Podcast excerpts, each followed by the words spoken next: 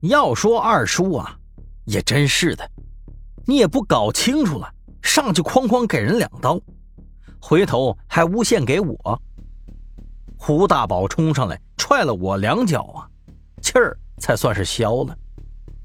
我简单帮他包扎了一下伤口之后，就问他咋被困在这里头了。胡大宝一听啊，气得肥肉浑身烂颤。那宋太婆子真他妈不是东西，把我五花大绑塞到纸人里头，说什么生死有命。我不禁笑了，打趣说道：“嘿嘿，那你还真得感谢他，要不然你早就被人宰了。”胡大宝双眼一瞪，我立马闭嘴不吭声了，免得白挨他揍。不过转念一想，既然宋太婆子能把他送进来，就说明这地方肯定有其他入口，这地下恐怕也不安全呢。一旁的二叔让我们俩别再闹了，他走到那个洞口前，用小刀轻轻一划。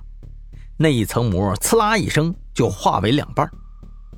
猛然之间，从里头吹出来一股风，空气中带有淡淡的腥味我和胡大宝急忙走过去，瞪大眼睛往里一看，这洞口大概有几十米深，尽头处隐隐有红光闪烁。胡大宝满眼之中都是惊惧。哎呦！我看见那宋太婆子进去了。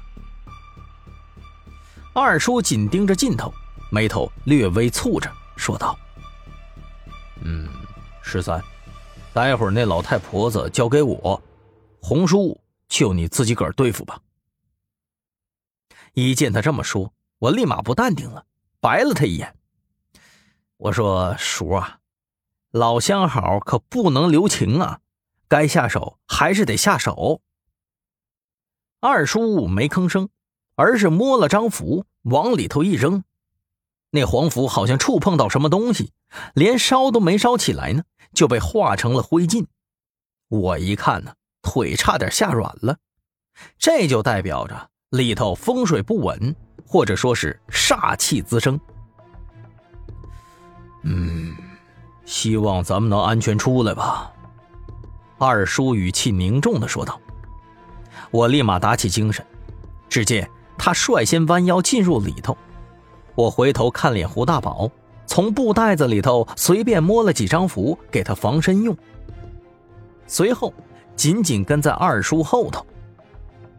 这小洞口略显湿滑，地上非常的粘稠，就好像是人体腐烂的尸油似的。越是往里走。”我心头越是感到惶恐，直到钻出小洞的时候，我才愣住了，傻傻的看着眼前这一幕。这里头是个密室，和先前的死门之地一样，五道石门竖立在原地上，上面的人皮更是鼓鼓生风。我看着害怕，心惊不已。墙皮上有一排蜡烛在燃烧，在底下。则是一件件人皮，尸油的气味很浓。胡大宝一走出来以后，傻傻的来了这么一句：“哎，不是，咱们是不是走错地方了？”他说着，还准备钻回去，我一把把他拽了回来，同时问向二叔：“二叔，这这是生门？”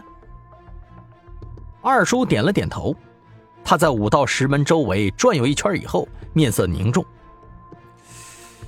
这是生门呐，而且已经开启了。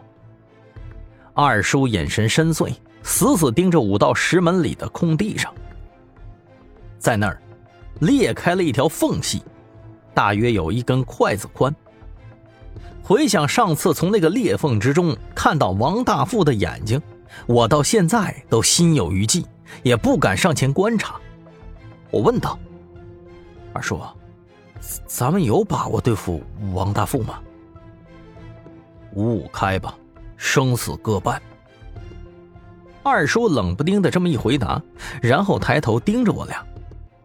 当然，很有可能葬身于此啊。